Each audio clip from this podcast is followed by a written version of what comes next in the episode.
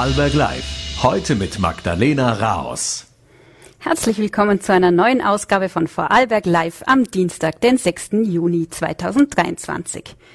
In der Sozialdemokratie kehrt keine Ruhe ein. Im Gegenteil. Nach dem Parteitag in Linz ist das Chaos perfekt. Denn wie gestern völlig überraschend bekannt wurde, sind die Delegiertenstimmen einfach vertauscht worden. Die Abstimmung gewonnen hat eigentlich Andreas Babler, nicht Hans-Peter Doskozil. Einer, der Babler schon frühzeitig unterstützt hat, ist Elias Wehinger, Chef der jungen Generation und stellvertretender SPÖ-Vorsitzender in Feldkirch. Er ist heute Gast bei uns in der Sendung. Die SPÖ ist aber nicht unser einziges Thema heute. Wir wollen uns auch mit Raumplanung befassen.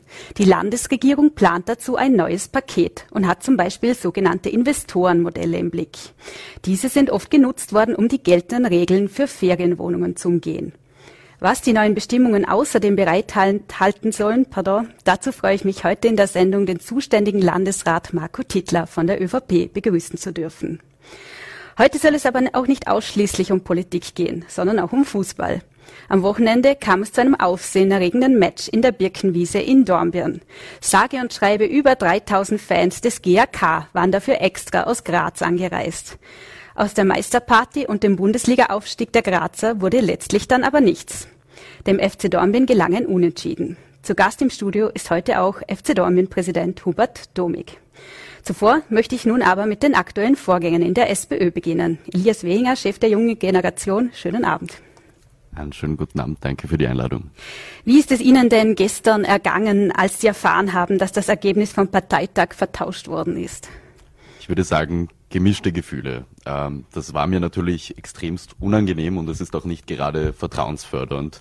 Das ist mir und das ist wahrscheinlich auch allen anderen Leuten in der SPÖ, die ich kenne, vollkommen klar. So etwas darf und soll bei so einer wichtigen Entscheidungsfindung nicht passieren und das kann man auch nicht schönreden.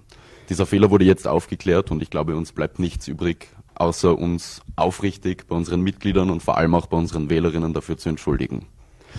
Andererseits ähm, ja, bin ich natürlich auch erleichtert gewesen, dass Andreas Babler, mein favorisierter Kandidat für den Parteivorsitz, jetzt doch zum Bundesparteivorsitzenden am Samstag gewählt wurde und gratuliere ihm recht herzlich. Ähm, jetzt hat äh, SPÖ-Chefin Gabriele Sprickler-Falschlunger hat von einer Blamage gesprochen. Ist das eine Blamage? Wie sehen Sie das? Ich kann das verstehen. Ich kann das verstehen, wenn das aus den eigenen Reihen kommt. Und natürlich braucht es jetzt eine ganz kritische Auseinandersetzung auch intern damit. Die findet auch statt. Dieser Fehler wurde jetzt binnen kürzester Zeit lückenlos und transparent aufgeklärt. Wenn aber politische Mitbewerber uns jetzt mit Spott und Heime begegnen, dann möchte ich schon in aller Deutlichkeit und bei aller berechtigten Kritik sagen, wir haben keine Festplatten geschreddert, wir haben das Land nicht an russische Oligarchen verkauft und jene politischen Mitbewerber, die genau das getan oder versucht haben, sollten in erster Linie vor der eigenen Haustüre kehren. Wie ist denn momentan generell so die Stimmung unter den jungen Sozialdemokratinnen und Demokraten? Also ich habe in den vergangenen Wochen und Monaten, jetzt wie auch der Wahlkampf im Hinblick auf den Parteitag, der interne begonnen hat, schon eine gewisse Aufbruchsstimmung erlebt. Diese Bewegung um Andi Babler, die war und die ist sehr mitreißend und ich glaube, dass er jetzt gewählt wurde, ist ein großer Erfolg nicht nur für ihn, sondern eben für die Bewegung im Hintergrund. Und da gehören ja ganz, ganz viele Menschen dazu. Die Parteibasis, es kommt jetzt zu einer Demokratisierung in der Partei, aber auch die inhaltliche Ausrichtung stimmt. Und ich glaube, jetzt ist es unser Ziel, geeint aufzutreten und den Fokus endlich auf Inhalte zu setzen. Ähm, jetzt wurde, Sie haben es erwähnt, das Ergebnis wurde auf Betreiben Bablas jetzt extra noch einmal ausgezählt. Sind für Sie nun alle Bedenken ausgeräumt? Ja, ich finde, der Andi Babler hat sehr souverän äh, reagiert und das war der richtige Weg, das noch einmal auszählen zu lassen. Und ich bin der Meinung, jetzt sollte man dieses Ergebnis auch nicht mehr anzweifeln. Also es gibt Stimmen in der Partei, die fordern jetzt eine Wiederholung des Bundesparteitages. Das finde ich absurd und ich kann das nicht nachvollziehen. Hans-Peter Doskozil hat gestern gesagt, er werde sich nun von der Bundespolitik ein für alle Mal verabschieden. Und ich glaube, was gestern gesagt wurde, sollte auch heute noch Gültigkeit haben, wenn man glaubwürdig sein möchte. Wie kann es denn nun Andreas Babler aus Ihrer Sicht gelingen, die Partei zu einen? Ja, also mit diesem Fehler am Parteitag wurde ihm natürlich auch ein ganz wichtiges Momentum genommen. Äh, der Moment, äh, in dem er zum Sieger gekürt worden wäre, in dem es eine Siegesrede gegeben hätte, äh, in dem der Jubel groß gewesen wäre. Und das ist natürlich ein ganz wichtiger Beitrag auch dazu, die Partei zu einen, ähm, eben nicht nur für Andi Babler, sondern für alle in der Partei. Und Ich kann mich da nur den Genossinnen und Genossen anschließen, die sagen, wir brauchen keine 53 Prozent, wir brauchen keine 47 Prozent, wir brauchen 100 Prozent geballte Sozialdemokratie. Und äh, ich bin überzeugt, dass es dem Andi Babler gelingen wird, eben indem man jetzt diese Personalfrage ein für alle Mal beendet, weil die wurde jetzt geklärt und den Fokus auf inhaltliche Diskussionen richtet. Und ich fand das auch ganz schön am Parteitag, da hat der Andi Babler gesagt, während seiner Rede, dass er mit 80 Prozent von dem, was Hans-Peter Doskozil fordert, mitgehen kann. Und das zeigt auch, die inhaltlichen Differenzen sind nicht groß und da kann man drüber sprechen. Aber diese ständigen Personaldebatten, die müssen jetzt endlich einmal aufhören. Das war ja auch nicht erst seit zwei, drei Monaten so, äh, ehrlicherweise, ich habe das erlebt, seit ich Parteimitglied bin. Ja. Jetzt momentan überschlagen sich ja die Ereignisse. Heute ist auch Michaela Grubesa, Leiterin der Wahlkommission, zurückgetreten. War das aus Ihrer Sicht der richtige Schritt? Ich glaube schon. Ich glaube, dass sie da die Konsequenzen gezogen hat und die Verantwortung dafür übernommen hat. Das war der richtige Schritt. Äh, was ich nicht glaube, ist, dass es notwendig ist, dass die Wahlkommission als gesamte Kommission zurücktritt. Es gab heute ja noch einmal eine Pressekonferenz, wo darauf hingewiesen wurde, dass jetzt äh, entsprechende Maßnahmen getroffen werden, um diesen Prozess für künftige Parteitage transparenter zu machen ähm, und abzusichern. Beispielsweise soll es jetzt eine Geschäftsordnung für die Wahlkommission geben. Und wenn man jetzt fordert, dass die Wahlkommission als gesamte Wahlkommission zurücktritt, äh, naja, dann muss man sich die Frage stellen, wenn die SPÖ keine gewählte Wahlkommission mehr hat, was ist dann, oder? Also das halte ich für den falschen Ansatz. Sie waren ja selbst delegiert auf dem Parteitag. Können Sie sich irgendwie erklären, wie dieser Fehler passieren hat können? Ehrlicherweise, ich weiß es wirklich nicht und ich glaube, damit bin ich nicht alleine. Ich glaube, bis in die obersten äh, Ebenen an Funktionärinnen und Funktionären herrscht in erster Linie auch eine große Verwirrung und äh, ja, dass dieser Aufklärungsprozess jetzt stattgefunden hat und immer noch stattfindet, ähm, den haben natürlich auch wir sehr intensiv verfolgt, weil wir selber nicht wussten, was da jetzt passiert und selber gestern um äh, 15.45 Uhr war die Pressekonferenz angesetzt, glaube ich, ich war völlig überrascht und äh, ich kann es mir nicht erklären. Jetzt ähm, es gilt jetzt ja nicht nur, dass äh, nach diesem Desaster das Vertrauen der Parteimitglieder zurückzugewinnen, sondern auch der potenziellen Wählerinnen und Wähler. Wie glauben Sie, könnte das am besten gelingen? Ganz klar mit starken Inhalten. Wir müssen jetzt die Leute in ihren Lebensrealitäten abholen. Wir als Sozialdemokratie müssen, und das ist unsere ureigenste Aufgabe, die Lobby für all jene sein, die sich keine eigene Lobby leisten können.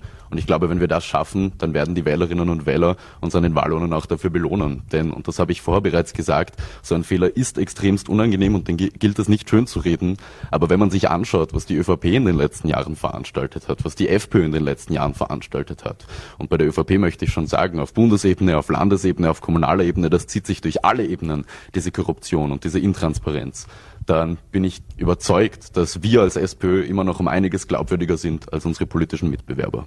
Es ist ein bisschen untergegangen, dass äh, vor die, kurz vor dem Parteitag diese extrem EU-kritischen Aussagen von Andreas Babler noch bekannt geworden sind. Wie haben Sie denn, wie ist es Ihnen damit ergangen? Also die EU als geeinte EU ist natürlich ein extremst wertvolles Projekt. So wie bei jedem funktionierenden Projekt glaube ich aber, dass es notwendig ist, sich immer und kontinuierlich selbstkritisch zu hinterfragen, äh, auch seine Ziele zu reflektieren und einmal darüber nachzudenken, braucht es nicht hier und da vielleicht doch eine Neuausrichtung. Und äh, es ist nicht abstreitbar, dass die EU mit großen Problemen konfrontiert ist. Wenn beispielsweise Mitgliedstaaten austreten, wenn die Schere zwischen Arm und Reich und die Ungleichheit immer größer wird in der Union, ähm, das alles sind Punkte, wo man sagen muss, die kann man natürlich kritisieren, die sollte man auch offen kritisieren und entsprechend komme ich auch ich zu dem äh, Schluss, dass ich nicht vollends unkritisch der Europäischen Union entgegenstehen kann. Äh, selbstverständlich bin ich aber nicht für einen EU-Austritt und das hat ja auch Andy Babler bereits ähm, ganz klar kommuniziert, dass das auch nicht seine Aussage war. Jetzt ähm, nochmal zurück zur Mitgliederbefragung. Die war ja jetzt alles in allem recht chaotisch. Es war dann lange nicht klar, ob es eine Stichwahl gibt oder ob der Parteitag, ob die Abstimmung auf dem Parteitag reicht. War der ganze Prozess aus Ihrer Sicht jetzt im Nachhinein eine überhaupt eine gute Idee oder hat das eher zu Chaos beigetragen? Also ich glaube, die Mitgliederbefragung ist eine ganz, ganz große Chance und ich bin auch der Meinung, dass wir die künftig in unserem Parteistatut verankern sollten und die Vorsitzwahl ab jetzt immer über einen Mitgliederentscheid bestimmen lassen sollten. Wir haben 10.000 Parteieintritte gehabt. Äh, ganz, ganz viele Menschen in Österreich äh, haben gezeigt, dass ihnen eine starke Sozialdemokratie am Herzen liegt, ähm, dass sie da mitentscheiden wollen. Die Wahlbeteiligung war auch enorm hoch. Also ich glaube, dass das an sich ein gutes Prozedere war. Wie das dann schlussendlich abgelaufen ist, äh, das kann man natürlich kritisch betrachten. Ich persönlich hätte mir auch gewünscht, dass die endgültige Entscheidung nicht am Parteitag gefallen wäre, sondern dass es eine Stichwahl in Form einer Mitgliederbefragung gegeben hätte. Also wäre eine Statutenänderung sinnvoll aus Ihrer Sicht? Ja, ich glaube schon. Gleich noch als abschließende Frage. Nach den vergangenen Tagen haben Sie selbst noch Ambitionen, auch in die Bundespolitik einzusteigen? So, darüber habe ich mir ehrlicherweise noch keine Gedanken gemacht. Ich äh, bin froh, jetzt seit einigen Monaten Vorsitzender der jungen Generation in Vorarlberg zu sein und wir leisten hier unseren Beitrag zur Arbeit in der Partei. Und ich glaube, es besteht auch über die Grenzen der Jugendorganisationen hinaus mittlerweile, was man in internen Besprechungen entnehmen kann, ein breiter Konsens darüber, dass man uns einbinden sollte, inhaltlich und dann in weiterer Konsequenz natürlich auch auf Wahllisten. Aber Personalentscheidungen wurden da keine getroffen und äh, in erster Linie sollten wir, und das ist auch mein Anspruch, uns nach Inhalten richten und nicht nach irgendwelchen Mandaten oder Positionen. Elias Wehinger, vielen Dank für den Besuch im Studio. Danke für die Einladung. Und bei uns geht es nun weiter mit Raumplanung, denn da plant die Landesregierung einige Änderungen.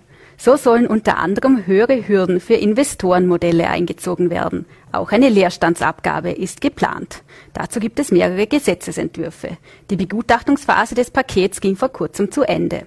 Über den aktuellen Stand und die geplanten Vorhaben kann uns nun Wirtschaftslandesrat Marco Tittler von der ÖVP Näheres berichten. Schönen guten Abend. Danke für die Einladung. Die Politik plant ein neues Wohnpaket, wir haben es gehört. Ähm, warum sind denn die Änderungen überhaupt notwendig geworden, nachdem es da schon ja äh, gröbere Änderungen 2019 gegeben hat? Ja, 2019 ist zum einen schon eine Zeit lang her und zum zweiten ist es Teil eines größeren Wohnbaupaketes. Wir haben ein Wohnbaupaket beschlossen im Landtag, das mehrere Punkte beinhaltet. Da haben wir schon begonnen, das umzusetzen mit der Bautechnikverordnung. Es wurde die Wohnbauförderung modernisiert, es wurde die Wohnbauhilfe angepasst. Und es ist die eine oder andere äh, Aufgabe auch zu erledigen im Raumplanungsgesetz. Die sind wir jetzt angegangen und diese Änderungen finden sich jetzt im Begutachtungsentwurf wieder. Jetzt besonders Investorenmodelle sollen jetzt ins Visier geraten. Warum sind denn diese ein Problem? Können Sie uns da vielleicht diese Problematik mit den Ferienwohnungen noch einmal schildern? Vielleicht eingangs ganz kurz. Äh, es ist nicht das Investorenmodell per se, das wir schlecht reden wollen und das ich schlecht reden möchte. Man hat diese Investorenmodelle zu einem früheren Zeitpunkt einmal aus bestimmten Gründen auch eingeführt. Da ist es insbesondere darum gegangen, dass man in strukturschwächeren touristischen Regionen auch eine Entwicklung zulässt, eine Entwicklung, die nicht von einem Unternehmer alleine geschultert werden muss, sondern das wirtschaftliche Risiko vielleicht anders aufgeteilt geschultert werden kann, um touristische Entwicklungen zuzulassen. Wir haben aber auch gemerkt, dass das dazu geführt hat, dass in anderen Regionen solche Modelle angewendet wurden, dass sie zum Teil umgangen wurden, dass man sich hier eben eine Ferienwohnung eher ähm, erhofft hat, als dass es eine Beherbergung für ständig wechselnde Gäste war, was die eigentliche Intention dieses Modells einmal war, dass es also zu tourismuspolitischen Fehlentwicklungen führen kann oder auch geführt hat. Und zum Zweiten aus raumplanerischen Gründen äh, hier auch Bedenken bestehen. Es gibt in anderen Ländern Beispiele, da gibt es unterschiedliche Eigentümer in zweiter Generation von ehemals genutzten Ferienimmobilien, die jetzt auf der ganzen Welt verstreut kein Interesse mehr an diese Immobilie haben. Da renovieren sie auch nichts mehr, da modernisieren sie nichts mehr. Das kann also auch in den Folgejahren durchaus zu Problemen führen. Welche Möglichkeiten haben denn betroffene Gemeinden künftig, wenn sie ein Investorenmodell doch noch zulassen wollen? Genau, wir haben jetzt die Möglichkeit geschaffen, dass es ganz klare Regelungen gibt, was gilt als Ferienwohnung, was gilt nicht als Ferienwohnung. Es wird einfacher zu sein für die Gemeinden, das zu handhaben. Es gibt aber auch die Möglichkeit, dass eine Gemeinde, und da haben wir natürlich auch weiterhin an die Gemeinden gedacht, die jetzt nicht so strukturstark sind, was die touristische Infrastruktur betrifft, dass man gemeinsam mit potenziellen äh, Projektentwicklern sich äh, Projekte entsprechend überlegt und die dann gemeinsam auch umsetzen kann, dass man von vornherein als Gemeinde auch mit dabei ist und nicht bloß, weil vielleicht irgendwo eine gewidmete Baufläche da ist, dann ein Projekt vor die Nase gesetzt bekommt, jetzt salopp ausgedrückt, äh, wo die Gemeinde dann nicht mehr mitbestimmen kann, wie es ausgeführt wird oder um was es letztendlich geht. Diese Möglichkeit bleibt erhalten. Die Gemeinde muss es wollen und dann kann man auch gemeinsam noch Projekte realisieren in eben, wie gesagt, hauptsächlich strukturschwächeren Regionen, wo nicht ein einziges Unternehmen oder ein einziger Unternehmer das gesamte wirtschaftliche Risiko schultern muss. Ein wichtiges Thema sind auch die Sonderwidmungen. Da hat der Verfassungsgerichtshof äh, bekanntermaßen im letzten Jahr die Sonderwidmung für eine Betriebserweiterung in Ludesch aufgehoben und die Landespolitik damit auch unter Zugzwang gebracht. Wie wird dem Höchsturteil nun Folge geleistet? Man muss dazu vielleicht erklären, wir haben in Vorarlberg folgende Widmungsmöglichkeiten. Wir haben Bauflächenwidmungen, wir haben Verkehrsflächen und wir haben eben diese Freiflächen. Und die Freiflächen sind bei uns in bestimmte Kategorien eingeteilt. Freifläche heißt nicht per se, dass ich, dass ich sie frei halten muss. Ich kann sie unter bestimmten Bedingungen auch, gebauen, auch bebauen. Das sind dann diese Sonderflächen. Andere Bundesländer haben diese Sonderflächen beispielsweise gleichrangig wie Bauflächen. Wir gehen in Vorarlberg einen anderen Weg. Wir haben neben den Bau- und Verkehrsflächen auch diese Sonderflächen und sagen, wenn es besonders geeignet ist, raumplanerisch besonders sinnvoll ist, dann kann diese Freifläche als Freifläche Sonderfläche auch bebaut werden. Das ist auch damals in Lodesch passiert. Da hat man einen bereits angesiedelten Betrieb, eine Erweiterung gemacht unter der Kategorie FS Betriebserweiterung und hat gesagt, das ist besonders raumplanerisch sinnvoll und genau nur an dieser Stelle. Und da soll auch nichts anderes passieren. Dann hat der Verfassungsgerichtshof aber gesagt, wenn man eine klassische Betriebserweiterung macht, dann sollte man das auch in der Betriebsgebietserweiterungswidmung oder in der Betriebsgebietswidmung machen. Dem kommen wir nach. Wir gehen jetzt her und machen bei den Freiflächen Sondergebieten eine Aufteilung. Wir sind hier genauer, als das in der Vergangenheit der Fall war, machen eine Kategorisierung und sagen beispielsweise sehr detailliert oder zählen auf sehr detailliert, was unter dieser Freifläche Sonderfläche möglich sein soll, auch in Zukunft. Und da denken wir, dass wir diesem Spruch des Verfassungsgerichtshofes entsprechend auch nachkommen und hier eine genaue Regelung treffen können. Warum braucht es denn überhaupt diese Sonderwidmungen? Es gibt unterschiedliche Gründe. Beispielsweise haben Sie außerhalb des Siedlungsrandes nicht die Möglichkeit oder nur schwer die Möglichkeit, Bauflächen zu widmen. Ja, wir haben aber Sportplätze außerhalb der Siedlungsränder. Wir haben Gewerbegärtnereien außerhalb der Siedlungsränder. Wir haben äh, Anlagen zur Ver- und Entsorgungsinfrastruktur. Wir haben in Zukunft auch Anlagen für die Erzeugung, Erzeugung erneuerbarer Energien wahrscheinlich noch vermehrt. Das in einer Baufläche abzuhandeln, das ist nicht klug. Da sind ja auch gewisse Bedingungen dran geknüpft. Darum gibt man das auch in eine Sonderwidmung oder eine Sonder Fläche hinein. Beispielsweise kann es aber auch sinnvoll sein, dass ein Ausflugsgasthof oder ein Beherbergungsbetrieb nicht auf einer Bauflächenwidmung ist, wo eine Gemeinde, die diese einmal vergeben hat, dann nicht mehr entscheiden kann, was auf dieser Baufläche in den Jahren in den Folgejahren passiert. Mit einer FS Ausflugsgasthof oder FS Beherbergungsbetrieb haben Sie immer die Möglichkeit, das auf diesen Gegenstand auch einzugrenzen. In der Baufläche haben sie das nicht. Und es gibt etliche Regionen und Gemeinden, auch in Vorarlberg, da macht es raumplanerisch keinen Sinn, eine Bauflächenwidmung zu erlauben. Es macht aber sehr wohl Sinn, beispielsweise eine touristische Entwicklung zuzulassen. Das wäre unter FS möglich. Ähm, wird es denn künftig, also solche Betriebserweiterungen wie jene in Lodesch, werden dafür weiterhin Sonderwidmungen möglich sein? Nach meinen Vorstellungen nicht. Ja, also es ist nicht vorgesehen und ich äh, gehe auch hier mit dem Verfassungsgerichtshof konform, dass wir die klassischen Betriebserweiterungen, das wäre auch mein Verständnis von Raumplanung, dass wir diese klassischen Betriebserweiterungen auch auf diesen Betriebsgebietsflächen, auf diesen Bauflächen dann entsprechend machen. Das sollte unser Ziel sein und das ist aus meiner Sicht auch möglich. Das heißt aber auch mit allen notwendigen Konsequenzen, wenn man beispielsweise hier Umwidmungen dafür vornehmen muss. Jetzt äh, soll den Plänen zufolge auch eine Bausperre kommen, sobald eine Widmung aufgehoben wird. Warum wird denn überhaupt bei einer, Widmungs, äh, bei einer Widmungsänderung weitergebaut? Na, wir haben ja nicht nur das Thema, dass weitergebaut wird, wir haben ja auch Themen, dass Widmungen aufgehoben werden, auf denen beispielsweise schon Gebäude stehen oder Umbauten geplant werden. Äh, und da gibt es momentan noch keine rechtlich eindeutige Lösung. Das ist ein Graubereich. Äh, da gibt es unterschiedliche rechtliche Meinungen. Das ist noch nicht ausjudiziert. Man könnte auch durchaus der Logik folgen, wenn die zukünftige Widmung nicht dem widerspricht, was ohnehin dort ist, dann braucht es auch keine Bausperre, weil es wird ja auch nichts anderes dorthin kommen. Bleiben wir beim Beispiel in Lodesch, da steht seit 20 Jahren eine Fabrik. Jetzt muss man das Prozedere dorthin ordentlich machen. Aber am Ende des Tages wird dort diese Fabrik stehen bleiben mit der entsprechend richtigen Widmung. Eine Bausperre dafür unbedingt vorzuschreiben, wenn die Gemeinde ohnehin vorhat, das in diese Richtung zu entwickeln, muss aus meiner Sicht nicht unbedingt sein. Wir werden jetzt aber äh, im neuen Raumplanungsgesetz einmal eine Bausperre vorsehen für den Fall, dass es hier eine Aufhebung durch den Verfassungsgerichtshof gibt. Wobei, wie gesagt, es ein Begutachtungsentwurf ist, der noch nicht äh, jetzt politisch diskutiert und durch den Landtag ist. Jetzt ähm, haben, obwohl sie einige Jahre Zeit hatten, haben längst nicht alle Gemeinden räumliche Entwicklungspläne vorgelegt. Sind da kleine An Gemeinden mit den Anforderungen überfordert? Wäre das vielleicht besser beim Land aufgehoben?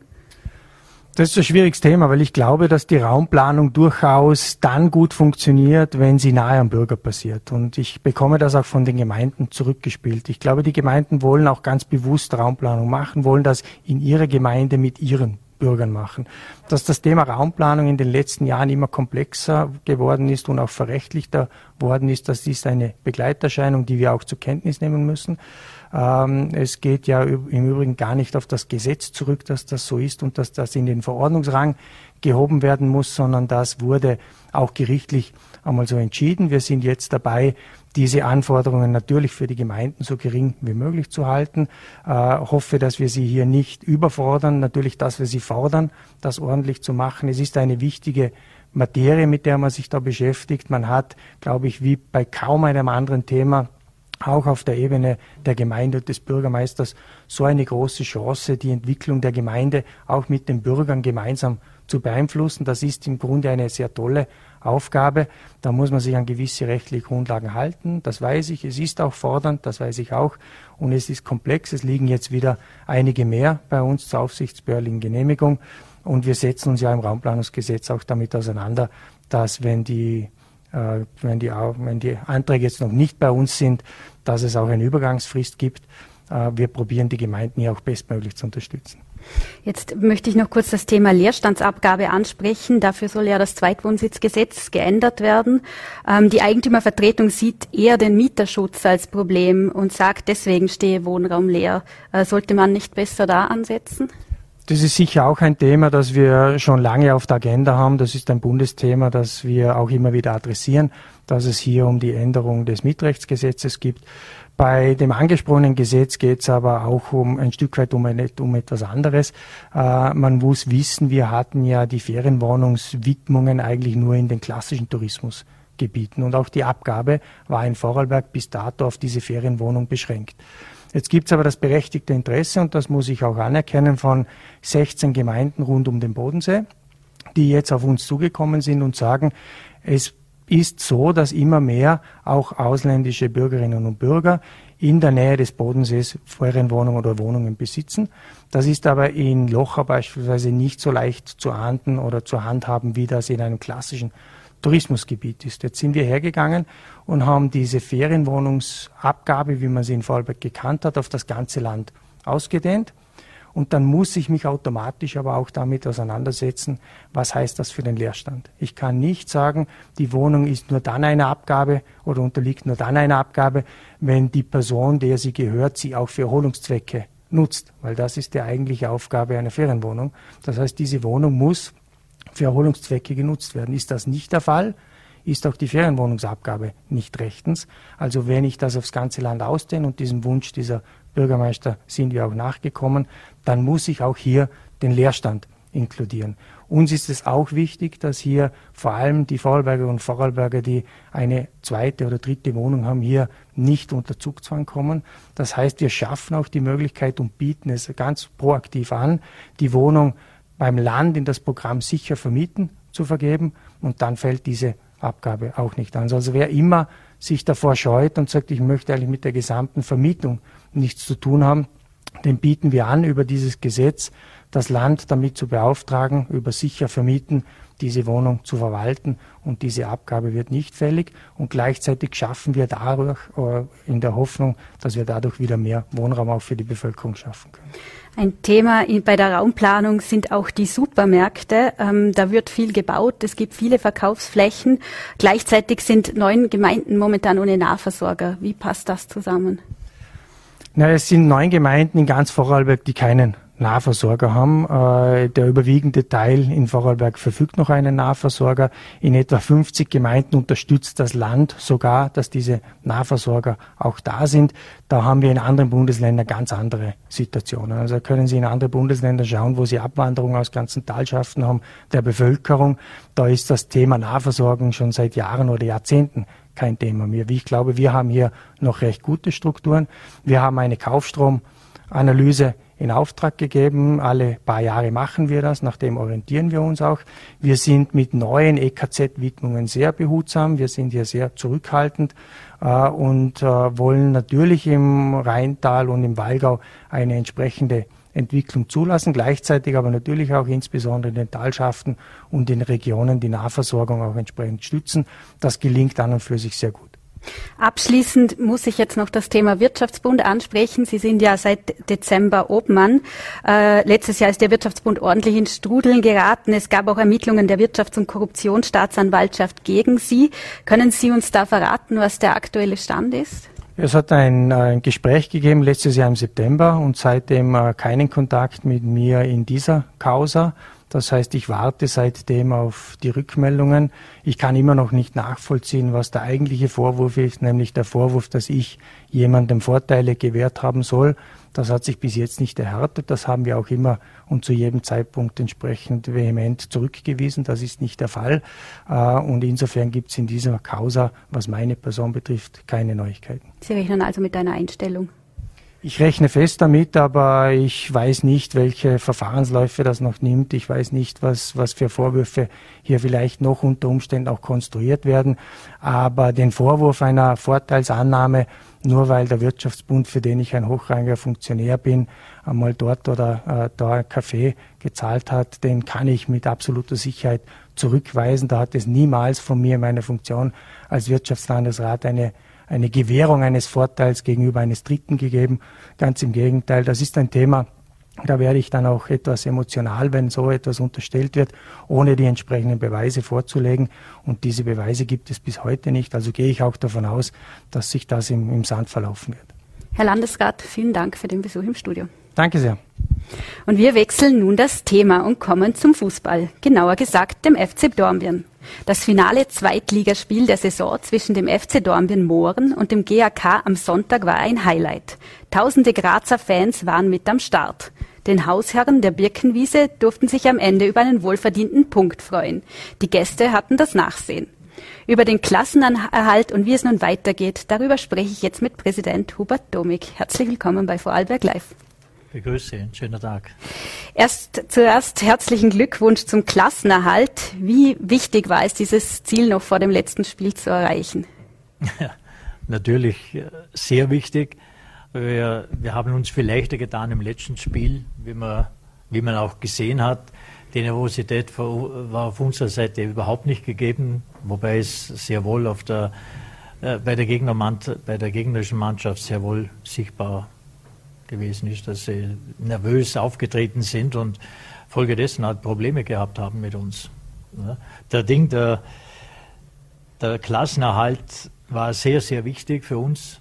Natürlich, äh, je früher, wenn er früher passiert wäre, wäre es noch, noch schöner gewesen.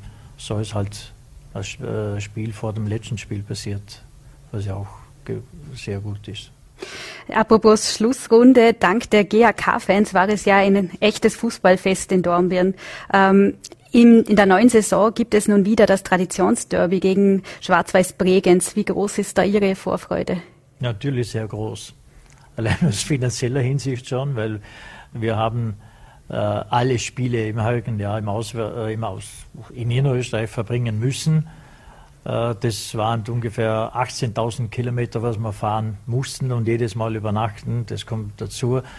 Die Preiserhöhungen, die kennen wir ja alle. Also für uns war es schon ein nicht ganz eingeplantes äh, Sonderbudget, was wir noch äh, lukrieren haben müssen für die weiten Reisen, die wir halt haben. Und darum ist es umso erfreulicher, wenn die Bregenzer aufgestiegen sind, dass sie es auch geschafft haben, dass wir wenigstens wieder ein Derby in Dornbirn und eines in Bregenz haben.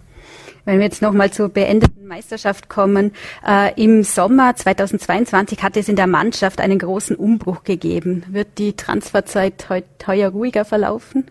Ja, natürlich. Wir haben letztes Jahr, wo ich gekommen bin, äh, mir war wichtig, dass der Erik Horry im Verein äh, die, die Sportwartdirektion übernommen hat und das äh, hat er mit Bravour gemacht. Wir haben 20 Spieler ausgesondert oder wie man es nennen will, verabschiedet und 20 neue dazu bekommen. Und äh, es war von allen 20 nicht einer unter denen, wo, wo jetzt ein Fehl, ein Fehlengagement gewesen wäre. Einkauf wäre jetzt falsch, weil so viel geht haben wir nicht, dass wir die Spieler kaufen können. Das ist eine Fehlverpflichtung. Es haben sich zwei verletzt in der Saison, also ganz Anfang von der Saison, und da musste man zwei Ersatzspieler holen. Die haben wir bekommen von von Luschan und Voraltach mit dem Metzler und mit dem Stefanon. Und das war natürlich, die haben sich sehr, sehr, sehr gut von Anfang an integriert und so haben wir unser Ziel auch erreicht. Jetzt haben Sie schon gesagt, äh, in Sachen Spielerwechsel hat Sportchef Eric Curie eine tragende Rolle gespielt äh, oder hat eine tragende Rolle. Welche haben, Wünsche haben Sie denn als Präsident an den Sportchef für die neue Saison? Ja, dass wir natürlich so weiterarbeiten, wie wir bisher gearbeitet haben äh, ans Trainer und an, und an Sportdirektor ist natürlich das Ziel gerichtet, die, der Klassenerhalt. Ich habe gesagt, wo ich den Verein übernommen habe, letztes Jahr, äh, das ganz klare Ziel ist, der FC Dornbirn muss ein Bestand in der Bundesliga werden. Der ist nicht mehr wegdenkbar, so hoffe ich zumindest. Und der erste, das erste Jahr war das Allerschwierigste. Ist ganz klar, wir haben 20 neue Spieler in, in äh, im Club gehabt und äh, der, Schnitt, der Altersschnitt war 21,7 Jahre. Das war der zweitjüngste von der ganzen Liga. Wir haben das niederste Budget von der ganzen Liga. Äh, das geht nur mit, ja, mit Selbstengagement, mit äh, Leuten, die wir haben, die der Großteil gratis arbeiten. Das wäre sehr nicht möglich. Kommen wir zu Ihrer Rolle als Präsident. Äh, nach Ihrer Wahl vor etwas mehr als einem Jahr äh, haben sich einige Vorstandsmitglieder verabschiedet. Es gab auch interne Kritik. Hat die sportlich erfolgreiche Saison dazu geführt, dass wieder ein bisschen mehr Ruhe in den Verein eingekehrt wir ist? Wir haben eine komplette Ruhe jetzt im Verein. Der Vorstand, äh, der bis auf den Erich, Entschuldigung, Andreas Genser, sind alle Vorstandsmitglieder freiwillig gegangen, weil sie mit mir nicht konnten. Das waren die Gründe, war vielleicht zu, zu für sie zu aggressiv in den Markt gegangen, aber mein Ziel war, der Verein, wir sind ja schon zehn Jahre Sponsor dem Verein und der Verein hat da Riesenpotenzial, äh, was man machen kann. Und wo, ich, wo ich den Verein übernommen habe, habe ich gesagt, da muss wie eine Firma geführt werden, äh, dass eine Linie reinkommt. Und natürlich hat das auch vielen Leuten nicht gepasst und so haben sie halt freiwillig das der Rücktritt angeboten oder genommen. Wie schaut es denn momentan im Club finanziell aus? Ist da alles im grünen Bereich? Wir sind im grünen Bereich natürlich. Äh, wo wir das niederste Budget haben, da hast du äh, keinen Überfluss. Äh, wir sind äh, sehr dankbar für den Sponsoren, die wir haben, die uns treu bleiben. Nicht alle bleiben, können es aus wirtschaftlicher äh, Sicht jetzt, wie es im Moment ist, auch nicht mithalten oder nicht äh, weiterführen. Aber der Großteil und eigentlich 95 Prozent von der Sponsoren bleiben alle, für die, bei denen möchte ich mich auch recht herzlich bedanken. Und äh, ja, natürlich, es kann immer mehr werden. Ich bin dran, dass wir einen Hauptsponsor auch kriegen. Vielleicht schaffen wir es noch im, im Herbst. Und äh, die Linie passt auf jeden Fall, so wie wir es äh, vor, vor gehabt haben. Die Erik Correa als Sportdirektor macht es sensationell. Ich komme ja nicht vom Fußball. Und mit dem Thomas Janischitz haben wir natürlich für unsere Verhältnisse auch den besten Trainer. Jetzt haben wir den äh, Michael Kopf als Nachwuchschef äh, installiert. Und mit dem äh, Dr. Krause haben wir also jetzt sicher eine Crew in der Führung, im Nachwuchs wie auch im, im oberen Bereich mit dem Erik mit dem Thomas Janischitz, wo man sich nur wünschen kann. Vor allem so ein Verein wie wir sind in Dornbirn. Äh, wir waren ganz klar die Nummer, die Abstiegsnummer 1 äh, vor Saisonbeginn. Und im Herbst äh, natürlich haben wir Glück gehabt mit dem Renan, der voll eingeschlagen hat. Und so ist dann auch weitergegangen mit dem Balotelli, wo wir im Frühjahr dazu bekommen haben. Und das ist nur möglich, wenn man einen guten Trainer hat und einen guten äh, Sportdirektor. Mit welchem Budget planen Sie denn die kommende Saison? Ja, so wie wir es jetzt auch haben mit den 1,3 Millionen. Leider.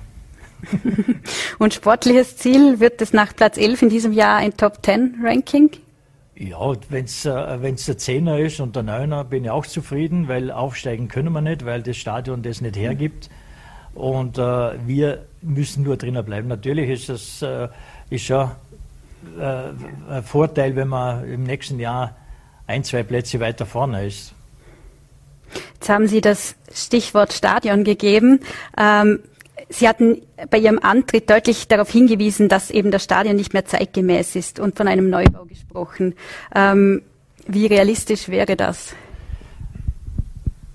Nach dem gestrigen Spiel hat auch die, die Öffentlichkeit gesehen, inklusive Frau Bürgermeister, die Frau Landesrätin äh, Rüscher oben und äh, auch die Herren von der, der Vizebürgermeister, der Fessler und äh, die Herren von der Stadt haben es gesehen, dass es, wir sind an der Grenze einfach. Es weiß auch keiner ganz genau, wie viele Zuschauer in dem Stadion sind, weil es keine richtige Kontrollen gibt. Das ist 1936 errichtet worden und äh, beim Eingang sieht man es, äh, wir werden natürlich kleine Veränderungen machen im Eingangbereich jetzt, aber es wird Zeit sicher, dass, die, dass in Dornbirn äh, kurz über lange irgendwo ein, ein neues Stadion gebaut wird. Wobei ich sage, auf der Birkenwiese ist nicht der ideale Platz. Es wäre vielleicht billiger, wenn man äh, externes Stadion an einer anderen Fläche äh, errichtet, kommt nicht teurer und die Birkenwiese als reines äh, Leistungszentrum für die Landessportschule und für uns als Trainingsfläche zur Verfügung hält. Hätte auch die Nach für die Nachbarn auch den Vorteil. Aber das wird äh, vor, vielleicht gibt es eine Möglichkeit ab 26, 27, wenn die Landessportschule errichtet wird, oder erneuert wird, dass es da in der Stadt Dornbirn auch eine Überlegung gibt, in der Form was zu machen, weil irgendwas muss gemacht werden. Weil der Zweitligaverein, ein Profiverein wie wir sind, äh, jetzt sind die Mädels auch noch aufgestiegen. Äh, die, und jetzt, wir sind die, die U23 hat auch den ersten Platz erreicht, unser Nachwuchs. Es wird immer enger. Und dass man zurücksteckt, dass man sagt, okay, machen wir halt weniger Leistung, aber das, das Stadion ist, hat halt, wir sind komplett an der Grenze in allem. Wir haben die, Dornbirn war immer bekannt als den besten Nachwuchsverein in Vorarlberg. Mit den 300, ungefähr 350 Jugendlichen machen die lieben Trainer auch sensationell gute Arbeit. Und äh, ja, das, ich hoffe, dass es kommt. In fünf Jahren habe ich gesagt, wo ich angetreten bin. In fünf Jahren steht ein neues Stadion sollte. Schwebt Ihnen da schon ein anderer Platz vor? Hätten Sie da eine Idee, wo das gut ah, das passen weiß, würde? Das ist das, weiß die Stadt äh, sicher besser wie. Und es gibt ja nur, es gibt im Prinzip nur eine Fläche, also eine an der Autobahnzone, irgendwo. Mhm. Und da haben wir schon, da hat die Stadt auch Flächen, wo man sicher was machen könnte, wo nicht teurer kommt, dass wir im Wohngebiet die Erneuerung von dem Stadion. Vielleicht können Sie uns noch abschließend verraten, hat es denn schon Gespräche mit der Stadt gegeben zu dem Thema? Nein, da, dafür auch nicht, weil hm. das wäre vermessen, wenn ich jetzt sage, ihr müsst jetzt ein Stadion bauen. Also das Traum, na, das wäre das wäre unfair der Stadt gegenüber nach einem Jahr, wo ich jetzt den Verein übernommen habe, wenn ich jetzt so groß rausposaunen und das muss gemacht werden. Die Stadt muss das bezahlen, das Land muss bezahlen, der, der Staat muss bezahlen. Wir weiß ja nicht, ob der Verein da überhaupt einen Teil mittragen kann mit der finanziellen Decke, die wir jetzt haben, was ist sowieso nicht möglich. Aber es, äh, es kann sich sicher die nächsten zwei, drei Jahre die Gespräche, hin und wieder wird ja erwähnt, und, äh, aber es sind keine konkreten Gespräche. Und von meiner Seite kann, traue ich mir nicht, dass ich da jetzt irgendwelches äh, in, in Raum stelle, dass da was gemacht werden muss. Ich bin froh, wenn es so weitergeht, wie wir es jetzt haben. Herr Domig, herzlichen Dank für das Interview und den Besuch im Studio. Danke für die Einladung. Und wir kommen nun zum Ende der Sendung. Hoffentlich war es auch heute wieder spannend für Sie, liebe Zuseherinnen und Zuseher. Schalten Sie morgen wieder ein. Wir freuen uns, Sie wieder auf Voller TV, VNAT und Ländle TV begrüßen zu dürfen. Bis zum nächsten Mal. Machen Sie es gut. Auf Wiedersehen.